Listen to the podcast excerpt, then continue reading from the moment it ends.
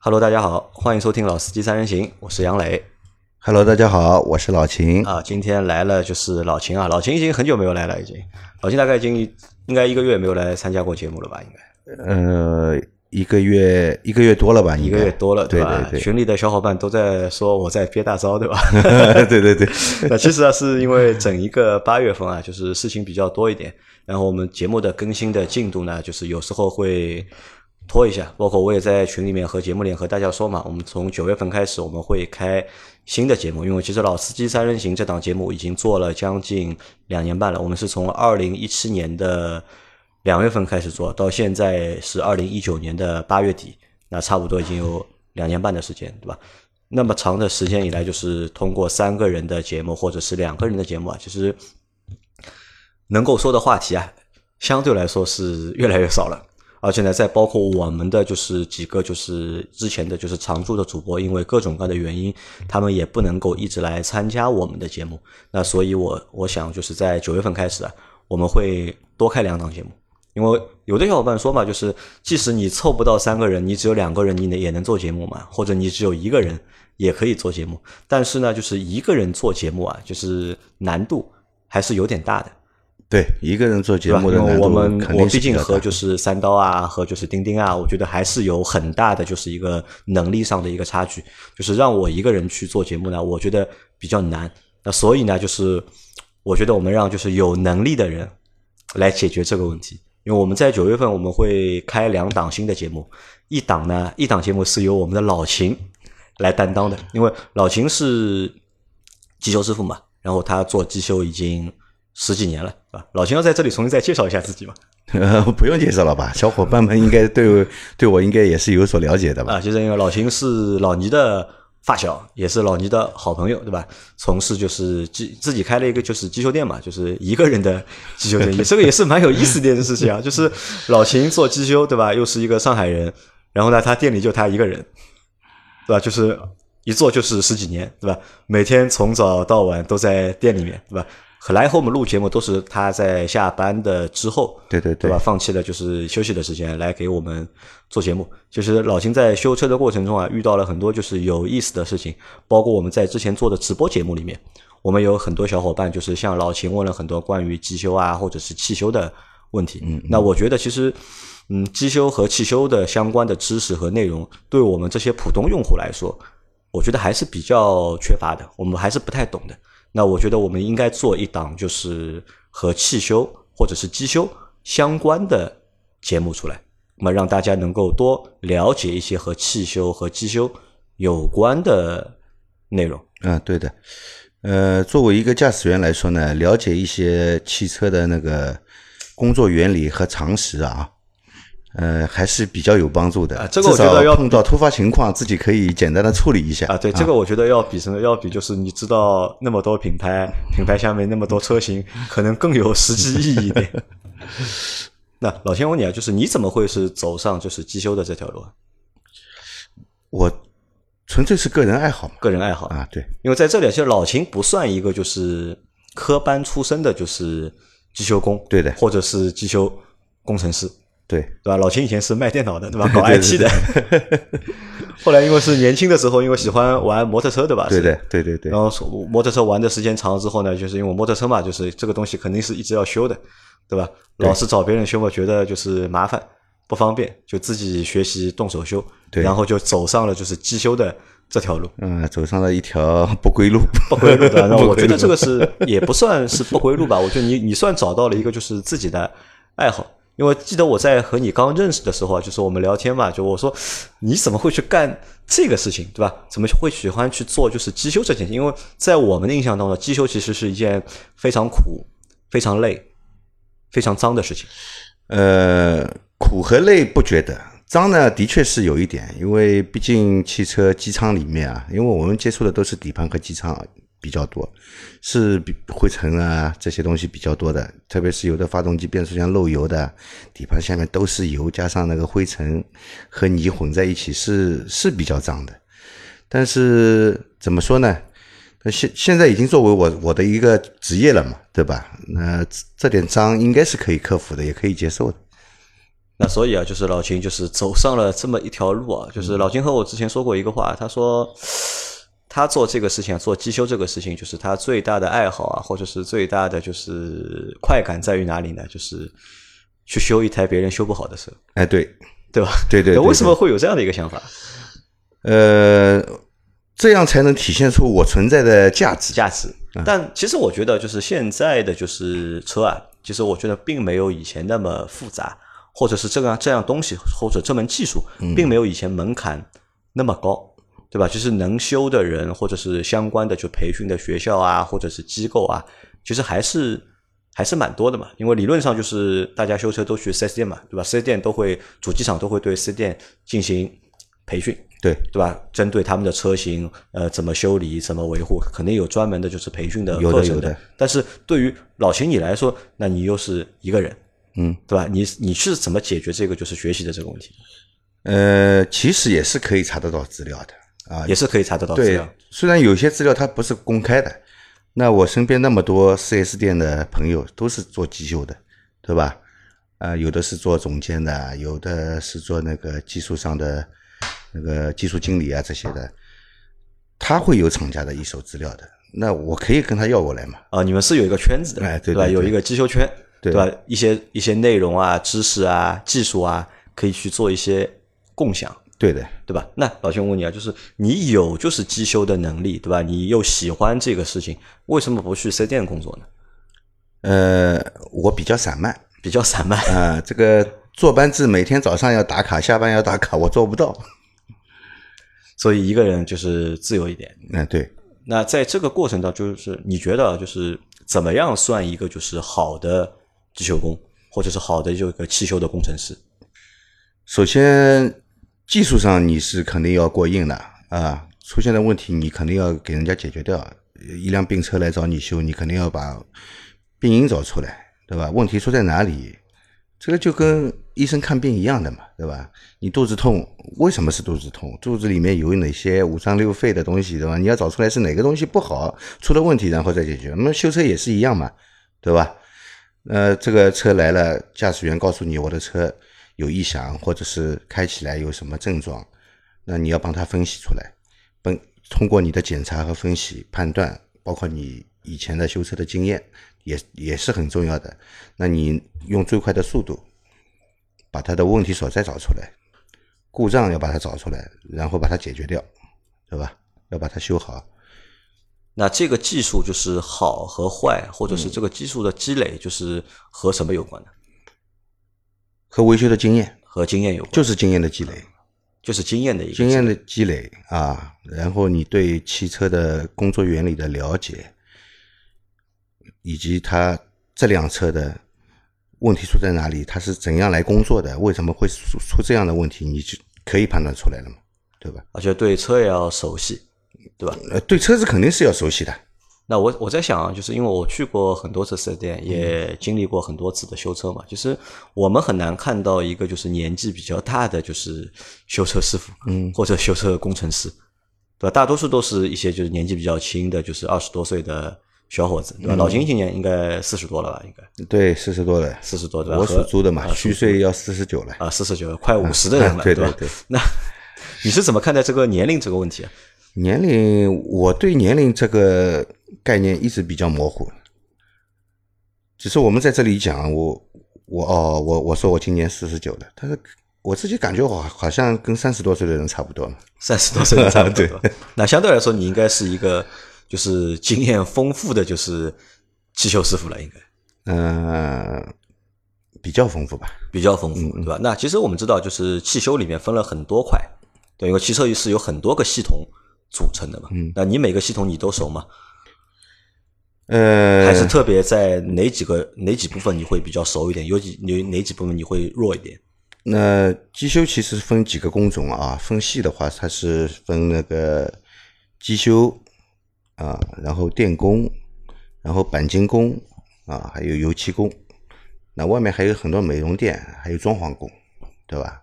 基本上是分这些的。那我这里呢，我自己比较做的多的呢，就是机修和电路了。机修和电路，，对，就是汽车上的就是机械的部分和就是电器的对对对，就这两部分是你的擅长。对，可能就是真正维修，主要也是出在这两个部分会多。维修也就是这两块，对吧？你除其他那些就是钣金啊、油漆啊，对，这个可能相对来说会简单一点。也不能说简单，也不能说也不能说简单，也不能说简单。其实一个好的钣金工也是有技术的。为什么有的人车撞了钣金做的一塌糊涂，有的人车撞了钣金就做的很好呢？那就是师傅的水平的问题了嘛。师傅的水平对吧？啊，有还有什么？还有设备的问题。呃，一是设备，主要是水平，主要是水平。钣金工的工具相对来说没那么多，钣金工工具没那么多，没那么多。对，那就是老秦之前说过，和我说过一句话，就是他觉得呢，就是修车师傅啊，其实和医生是差不多的。我觉得是这样的，对吧？出了问题的车辆，对吧？就是病人，对吧？就是病人，对。汽修师傅就是医生，对吧？要帮这个病人把病因找出来，对，并且要解决这个就是症状，或者是要根治这个病，对，对吧？这个可能也是你一直就是秉持的一个就是在做这一行的一个理念，对，对吧？好，那反正我们从下个月开始，就从九月份开始，嗯嗯，对吧？那么我们会。做一档就是这个节目，其实名字现在还没有完全定好啊，对吧？那么我们现在暂定了一个名字叫什么？叫老秦汽修杂谈，对吧？那么这是这算一个名字，对吧？我觉得还能够再起个名字。刚刚我们在做节节目的时候，我想到的就是我们可以叫什么叫秦医生，对吧？汽修指南，对吧？不能叫医生，不能叫医生，不能叫医生，对吧？那我们就把这个名字啊，就暂定为就是老秦。汽修杂谈，嗯，那大家在听到我们这集节目的时候，你可以去搜索这个专辑了，因为我会把这期节目同时更新在那一个专辑里面。那如果大家对就是汽修机修的，就是内容感兴趣的话，那可以去就是关注或订阅这样的一个专辑。那同时我们在老司三神里面，我们也会有相同内容的，就是转载。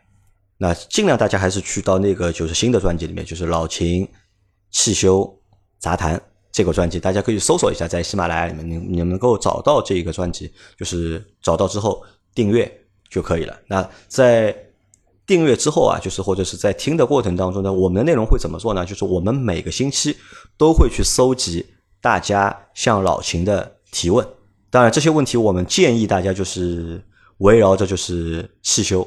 对吧？如果你的车遇到了什么问题，或者遇到了什么故障，对吧？你自己不能判断，而且你又没有时间，就是去四 S 店或者去维修厂的话，那你可以给我们留言，对吧？你把你你尽量把症状就是或者是那个故障的情况，你写的就是清楚一点，对，描述的清楚一点。那我们通过节目让老秦来给大家做回复，对吧？我们在看到你的留言的时候呢，我们会第一时间在就是节目里面，就是在评论里面给你。评论回复对吧？告诉你是什么样的一个问题。对。然后呢，我们也会把这些问题就是汇总罗列起来，把它做成我们的节目。那我们预计的话，从九月份开始，我们每周会去更新一集嗯节目，对吧？每集节目里面，我们大概可以回答十到十五个问题，就基本上我们可能会十个问题左右。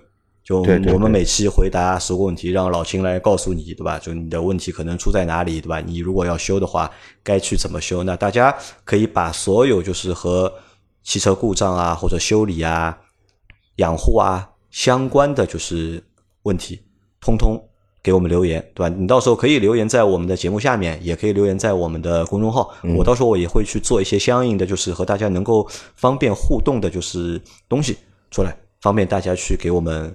留言，那这个一方面呢是就是解答大家的问题，第二方面就是也希望你们能够多多留言，为我们的节目呢就是提供就是节目的素材。对对对，对吧？多提供一点节目的资源啊，这个其实我觉得也不算一个好事情啊，就是理论上我们是希望大家的车不要出故障，对吧？不要不要有问题，对吧？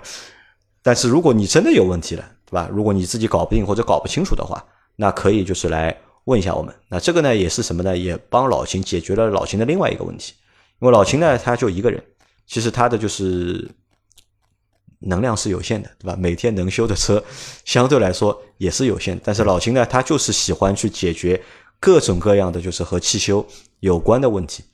那我们也可以通过这样一个节目的方式，帮助大家去就是解决这个问题。因为很多问题就是如果告诉你故障在哪里，对吧？问题出在哪里？那老秦解答一下，对吧？原因在哪儿，对吧？应该去怎么修？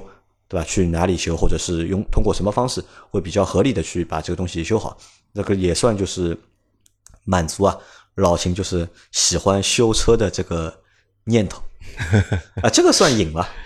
呃，也许算瘾吧。你觉得也许算瘾？如果我三天不修车，我手会痒的。就三天不修车，手会痒，对吧？对。好，那这个是我们就是节目的第一部分，就是因为老秦会开一个就是新的节目，叫老秦汽修杂谈，对吧？那希望大家后面可以去订阅这个节目，也能够收听这个节目，并且通过这个节目能够和我们去互动。那下面呢，我们来回到了就是来到第二部分，就是我们在上周的节目里面，就是有一期节目是说到了一位常州的小伙伴，对吧？他的车就是进到了就是停在地库里嘛，因为遇到了一个就是强降雨的天气，就是地库的水被倒灌了，然后他的那台车被淹掉了。那其实那期节目就是说的是。一个比较恶心的地方是他后面去修这台车嘛，嗯，去修这台。老金听了吧？这期节目我听了，听了对吧？就是他的那那套就是排档的总成吧，嗯，被别人换成了就是副厂的，对吧？定的是原厂的，因为给他换的是副厂的，嗯，所以就是他蛮生气的嘛，所以就是把这件事情告诉了我们，嗯，那么想让我们把这件事情做成节目，告诉大家，让大家以后在修车的过程当中啊，能够去留个心眼，对吧？不要被。这些无良的，就是厂家或者商家，就是坑害。嗯，那我们呢，就是这件事情就暂时先让他去了。就是那位小伙伴，其实他也已经在走他的一个就是正常的一个维权的一个程序了。嗯，我觉得这个维权一定要走，一定要做，对。老金，你你也觉得这个维权程序一定要走？因为这个这个就是欺骗嘛，对吧？这个其实是违法的，这个叫商业欺骗、商业欺诈、商业欺诈。对啊，这个是违法的。那我们今天呢，就是来聊什么？聊就是如果你的车真的泡水了，嗯，我们该怎么办？就我们就举例子啊，就拿那台就是小伙伴那台就是途观进口的途观，就是它被泡水了，对吧？而且其实泡的位置还蛮高的，就是它的已经泡到了它的那个水位已经到了它那个座椅的那个位置了，已经，嗯，对吧？嗯，那我们如果遇到这样的情况的话，我们该去怎么解决，或者是怎么后面的事情该怎么做？嗯，被泡水的车呢是这样的啊，泡水的车如果像泡到座椅这么高的话，已经是泡的比较严重了，算是比较严重了。对对对，啊，已经算是比较严重了。那怎么来处理呢？首先是把水放掉，先要把水放掉。对，那最好是钥匙不要插入通电，钥匙不能因为水是导电的，嗯，水是导电的。你一旦通电了以后，你讲不清楚会出现什么问题了，对吧？首先就是把电瓶断开，电瓶断开，把电瓶断开，电瓶断开了以后呢，你开始把座椅拆掉。座椅拆掉是为了什么呢？是为了把底盘上面的那个地毯隔音部分把它掀起来。掀起来呢，你会看到铁皮上面会有水堵。把水堵拔掉，就是有一个排水口的，其实有好几个，有好几个排水口，至少两个，至少两个。那这个其实还是要先把车弄出就是水里，对吧？对对。或者是就是把车移到就是高的位置，因为它其实那个是在地下车库嘛，理论上它里面已经淹到了，就是座座位座位这个位置，其实外面肯定也已经淹掉了。对对对。那你在没办法脱离的时候，就只能让它先泡着了。你大不了就是先把电瓶给断开了。就是如果没办法脱离那个环境的话，就先断电，就是电瓶的电断掉它。先断电，等周围的水退掉了，赶紧把地车子里面的积水给排掉，这是第一步啊。第二步呢，我觉得接下来的部分，好像作为一个车主也没办法做，这个都是修车的人干的事情。对车主来说是没没没办法做啊。你你最多就是把电瓶断掉了，只能做这些了。然后马上要联系保险公司，对对对，对吧？这个时候我觉得车主可以做到，就是快点联系保险公司，让保险公司相关的就定损的人啊，或者是业务员啊，到现场来到现场来查看拍照，对吧？那修理上呢，我只能介绍修理上的过程了啊。把水排干了以后呢，因为像他这样的，整个座椅都已经下半部分已经泡在水里了呢，他那个车子底盘上的那个电脑板肯定也是泡在水里面了。啊，那有的车的那个变速箱电脑板和那个气囊电脑板都是在座椅底下的，啊，有的车那个电脑板是在那个发动机外面的，就是那个包括那个车发动机电脑板啊、变速箱电脑板都在外面的，你要看实际水位是不是泡到电脑板了。如果泡到电脑板的话，那个有可能会进水，但是电脑板本身是密封的。电脑板本身是防密封的，密封的，它防水的，它防水的，对，它防水的。那插头这里呢，它也有密封件，一般来说是不容易进水，不容易进水，不容易进水。但是浸泡时间过长，水进去那也没办法的，对吧？所以说呢，你还是要根据不同的车辆来看。但是气囊电脑板这个东西，一般都是放在。副驾驶座以下的，如果你这个水进来了，气囊电脑板肯定是泡水了，啊，也别太慌张，啊，先把水排干净，排把水排干净以后呢，把电电脑插头先拔掉，就插头先拔掉，观察一下里面有没有进水，如果里面没进水是干燥的，那后期的处理工作也不要做了，对吧？等它干了就可以，哎，表面干了就行了嘛，用压缩空气吹一下，吹吹干，擦擦干。插头该插的插回去就行了，对吧？如果插头里面已经进水了，如果插头里面已经进水了，那你接下来就要处理插头里面的水，压缩空气先吹干啊，用清洗剂清洗一下，因为水干了以后，有可能水里面有脏东西，有脏东西，把它处理干净、洗干净。洗干净以后呢，呃，有那种专门清理那个电器的接插件的那种专专专用的，喷一下。啊，处理一下，那这个时候呢，你就只能插回去试一下，看看它是不是好的。我电脑板一般来说里面是不会进水的，就电脑板理论上是不会进水，不会进水吧？你把它扔在水里，它也不会进水。那在这个就是因为我我一个问题啊，前面忘记问了，就是我们一般听到就是车泡水这件事情，对吧？都觉得好像是一个很严重的事情，就车泡在水里面，这个事情到底严重不严重？有没有就是说的，就是因为我们可能就车泡水，就是什么时候听的是最多的车泡水啊？就是台风天，嗯，对吧？大雨天，对吧？这是一种情况。还有呢，就是在二手车交易的时候，那就有些车是什么，就是事故车或者是泡水车，对吧？在这个时候就听到车泡水这个东西，这句话还蛮多的。但车泡水对车带来的就是影响或者是伤害到底有多大，或者能够破坏哪些东西？我觉得是这样的啊，车泡水，嗯，怎么说呢？车泡水，我觉得只要不是一辆车整个开到河河里面去，全部浸润在里面，我觉得都不算太大的问题，不算太大的问题。对，我是这样认为啊。为什么市场上会说那个泡水车怎样怎样啊？说的，我觉得他们夸大了，夸大了。嗯，有些是来自于黄牛。收车的二二手车的那个经销商，他们收车的时候，你这个车泡过水了，我就找到理由砍你价钱，对不对？他们收回去的车是不是会跟下一任车主讲清楚这个车泡过水呢？我觉得也未必吧，只是他收来便宜了，对不对？那车泡水了以后，一旦你的电路部分，特别是接插件，一根电线泡在水里面，我觉得无所谓，它外面有绝缘层，绝缘层也不怕水，对不对？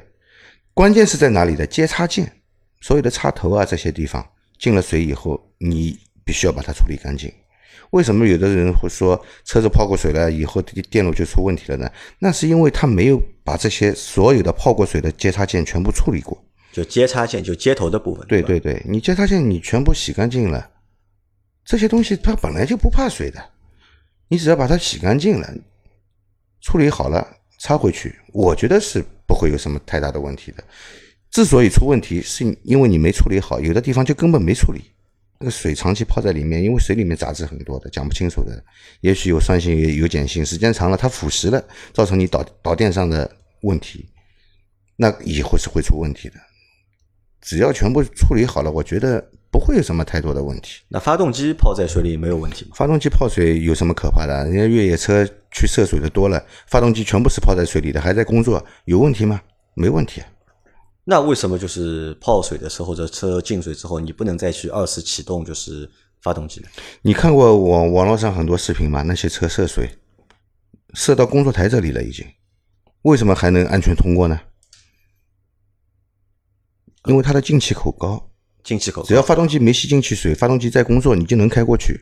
汽车做过，汽车其实在生产的时候做了很多防水的设计的，其实本身是有一些就是防水设计在里面，做过很多防水设计的，而且它的整个车身也做过水密测试的，不是每辆车都做，但是它设计的时候都都要做一个试验，叫水密试验，都要做的。对吧？因为你车子在马路上开，你不可能一点水都水都不碰。马路上有积水就不能开了。虽然我们开的是车，不是船，对吧？但是还是可以过去的，对吧？所以车子设计的时候，它就就有水密设计。那像常州的那个小伙伴，就是他是淹到就是座椅部分嘛，嗯，他淹到座椅部分，那这个就是对车的危害。你前面说其实还是蛮大的，因为是它的就是电路电脑板，嗯，就会都会泡在水里面，对，有可能会造成就是电脑板的，对，有可能造成电脑板坏，但是不是一定的。我觉得泡水的车电脑板要泡坏掉概率还是很低的，还是很。但他那台车定损定了就是四万五千块嘛。四 S 店是这样的呀，你反正只要被水泡过的东西，我不管你好坏，全部换掉。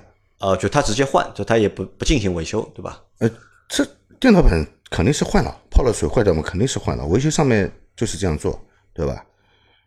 其实电脑板是可以维修的，其实不一定坏，对，其实不一定坏，对吧？对的，不一定坏，就算坏了，要看怎么坏，有的也是可以维修的。但是，一般四 S 店和修理店都不会给你去修，肯定是给你换，肯定换，对吧？对。好，那这是一部分啊。那我问你啊，就是如果就是像你现在就是你在处理就是泡水车的过程当中，就是先看就是。电脑板，然后看这些就是电线的，就是接插口，嗯，对吧？那还看什么呢？主要是这些，主要就泡水就主要是这些，其实就这些，因为水其实是自己会流掉的，对，水只要不被吸入发动机，嗯，那发动机也不会损坏，也不会损坏。哎，水被吸入发动机了是会坏的，为什么呢？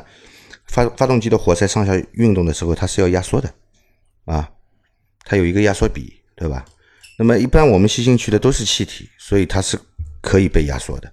那一旦水是液体，一旦被吸入了以后，它不能被压缩，那全部的力就吃在什么地方？吃在发动机的活塞、连杆、曲轴这些部位上面，它是要损坏的。这个是要损坏，这个是要这个肯定是要损坏的。那前面还说到，就一般就是如果这个水啊淹到了就是仪表台这里，嗯，那这个可能就是问题就大了，对吧？仪表台里面的那个电路呢比较多啊。因为从底盘下面走的电路毕竟也就这么点，对吧？仪仪表台是整个车子电器最集中的地方，那它如果被泡水了以后呢，那相对来说你维修的工程量就比较大。那如果有什么东西坏了的话，你肯定是要换的，对吧？没坏的话，处理干净装回去，我觉我觉得是不会有什么问题的，不会有什么。那那有个问题就是我会有个问题啊，那如果就是我如果是车主，都我的车如果泡水了之后，对吧？我其实我是自己是没有办法去判断这个东西好和坏的嘛，对吧？如果我拉去了四 S 店，对吧？我四 S 店一看你这个都泡过水了，对吧？他肯定要去帮你全部换掉。四 S 店是这样的，只要进过水的地方，他不会给你擦的，全部换掉。那我有没有办法就自己去减少这个损失？那作为车主来说呢，想想也对的，反正保险公司赔，我也自己不用花钱，对吧？能换新的尽量换新的啊，换新的总归比旧的好，对吧？但是，我觉得这样修的话，资源浪费。就你觉得是资源浪费啊？那如果你像你们，你之前有没有就是修过这种就是泡水车的这种？修过的，修过的。嗯，也修过不少，因为前几年上海大水的事情也有嘛，对吧？嗯，我修过一辆别别克君越，老君越，它是三点零的 V 六的老君越，高配的。他那辆车被水泡过三次。被水泡过三次。对的，他是一个理工大学的教授。我之前跟他合作过那个汽车模拟驾驶的东西，当时是造这个汽车模拟驾驶的东西是为了，当时因为北京公安部叫理工大学做这个东西，就说以后要推广到全国的每个驾校。啊，驾校里面用的。驾驶员在上车开车之前，先在模拟上面开。模拟机上面先试。模拟器上面开了，考试通过了再去开真的车。对的。当时我跟他他们合作搞这个模拟驾驶，其实我们原型机已经做出来了，原型机现在还在理工大学，但是公安部的领导换了，所以这个项目不进行了，对吧的。？啊，那那台车就是它进水三次，对吧？坏过什么东西？我就是这样给他处理呀、都很好啊。结果最后一次，他的那个变速箱电脑板真的被泡坏了，进水了，变速箱电脑板被泡坏了，被泡坏了，换了一块电变速箱电脑板就之前的两次都是没有问题，都没问题。就是把水弄干净，把里面擦干净。对对对，它基本上这个水也已经，因为轿车底盘比较低嘛，啊也已经泡到那个驾驶语驾驶驾驶座的那个下面了嘛。其实坐垫下面的海绵已经吸水了嘛，也到这个位置了，也没什么太多问题。啊，但是这个座位海绵吸水之后怎么怎么处理啊？座位海绵吸水啊，啊，暴晒，暴晒只有这就这拆下来方法，就拆下来暴晒嘛，暴晒，只能这样，只能这样，对吧？其实没有别的没有别的办法，有什么办法？因为我在想，就是这个水一直在车里面，就是如果不弄干的会发霉吗？会的，会的，对吧？会的，那这个车就会有味道，就嗯，肯定会有的，啊，肯定会有的，那也只能拿出来暴晒。也只能拿出来暴晒，或者就是换一个座椅。嗯，要么要么就换座椅换座椅了。你觉得不舒服嘛，就换个新的嘛。那其实，在你眼里，就是机动车进水，对吧？其实不算一件就是非常啊，不算很可怕的事。你不算很可怕的你不是说开车的时候一头扎在河里面，整个车全部淹下去了？不是这样的，那如果真的全淹下去了，就要你按照你这个说法，我觉得也好像也没什么，也能修，但是发动机肯定完蛋了。就发动机肯定它栽下去的同时，发动机在工作的嘛，一进到水里面，肯定发动机吸水了。哦，就是在那个那个进气口，就是嗯那个水会倒灌的。对，那个发动机肯定是 完蛋了。好，那这个是就是关于就是汽车泡水这个问题啊，就是老秦的建议还是这个事情其实没有大家想的那么恐怖，对，也没有那么那么吓人。哎，涉水的时候，一旦发动机熄火，不要尝试二次启动不要尝试二次启动。啊。一旦吸吸入水以后呢，我跟你说，水吸到缸里面了以后，它没办法被压缩。我我看到过的，呃，好像是我想想什么时候啊，十几年前了，有个别克凯越，就是的，他是别人介绍的，拖到我这里来修的。他的那个连杆已经到发动机外面来了，发动机缸体被打了一个洞，他就是开到水里面去了，他也没尝试二次启动，吸进去一下子就打掉了。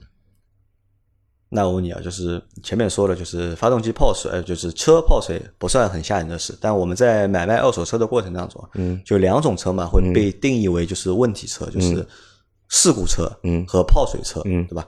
那事故车是指什么呢？事故车嘛，就是马路上车子撞我知道，就是要有多大的事故会导致这个车后面开安全性是有问题的我觉得小碰小擦是无所谓啊。小碰小擦我觉得也无所谓，啊对吧，？你只要不要撞到大梁，我觉得都没问题。就大梁不要撞到，对对吧，大梁一旦撞了变形了，很难修复好，除非你换大梁。换大梁也是一个大工程，你换的大梁是否是否安装到位呢？也是个问题。也是个问题啊，对吧？啊，对，那关于就是泡水车这件事情，那么差不多就这个样子，好吧？那反正我们的这期节目会比较短一点啊，就到这里应该也就结束了。嗯那我们呢，就是在这里呢，就是其实就两件事情嘛，一件事情就是告诉大家，老秦开了一个新的节目，对吧？叫老秦汽修杂谈，嗯对吧？那么这是第一件事情。第二件事情呢，就是希望大家可以就是把你们的一些问题、疑问，对吧？搞不懂的地方，对吧？那么留言给我们，那么我们让老秦来给大家去做解答，或者去做一些就是指南。呃，只能说提供一点意见吧，啊也不能说指南吧。啊，老秦最后留留点时间给你说，就是因为这个节目是你开的嘛，对吧？是你到时候你一个人要要单口相声的嘛，对吧？杨老板不参与吗？我不一定会参与到，就是我会来参与到录制，对吧？我会来参与到制作的过程当中，说可能到时候是你一个人来说，对吧？嗯，这个压力还是蛮大的。啊，对的，你有你现在有什么话要和就是听众小伙伴们说的吧？呃，首先呢，杨老板呢说要做一个这这样的节目，我觉得对大家也是一个福利啊，也是一个福利，能够普及一下汽车维修保养方面的一些小常识啊，以便于大家以后在行车过程中碰到一点小问题，可以可以自己去解决一下啊。嗯、我觉得这个节节目开出来还是蛮有意义的那杨老板叫我来给大家做这个节目呢，也是对我的抬爱啊，在这里表示感谢一下啊。呃，希望今后呢，小伙伴们在用车的过程中呢，碰到怎样的问题呢，能够记录下来，在我们节目下面可以留言啊，在我们的群里面也可以留言嘛，群里也可以对吧？群里面也可以留言，留言了以后呢，我们会把你们留言的这些做一个汇总。做个汇总以后呢，在节目上面呢，给大家做个解答，啊，主要的目的是，主要的目的还是大家能够愉快的用车吧，愉快的用车啊。好的，那反正这期节目就先到这里，对吧？希望大家能够关注我们这个新的节目，也能够参与到我们这个新的节目的互动当中来。对，好吧，那感谢大家的收听，拜拜。好，谢谢大家，再见。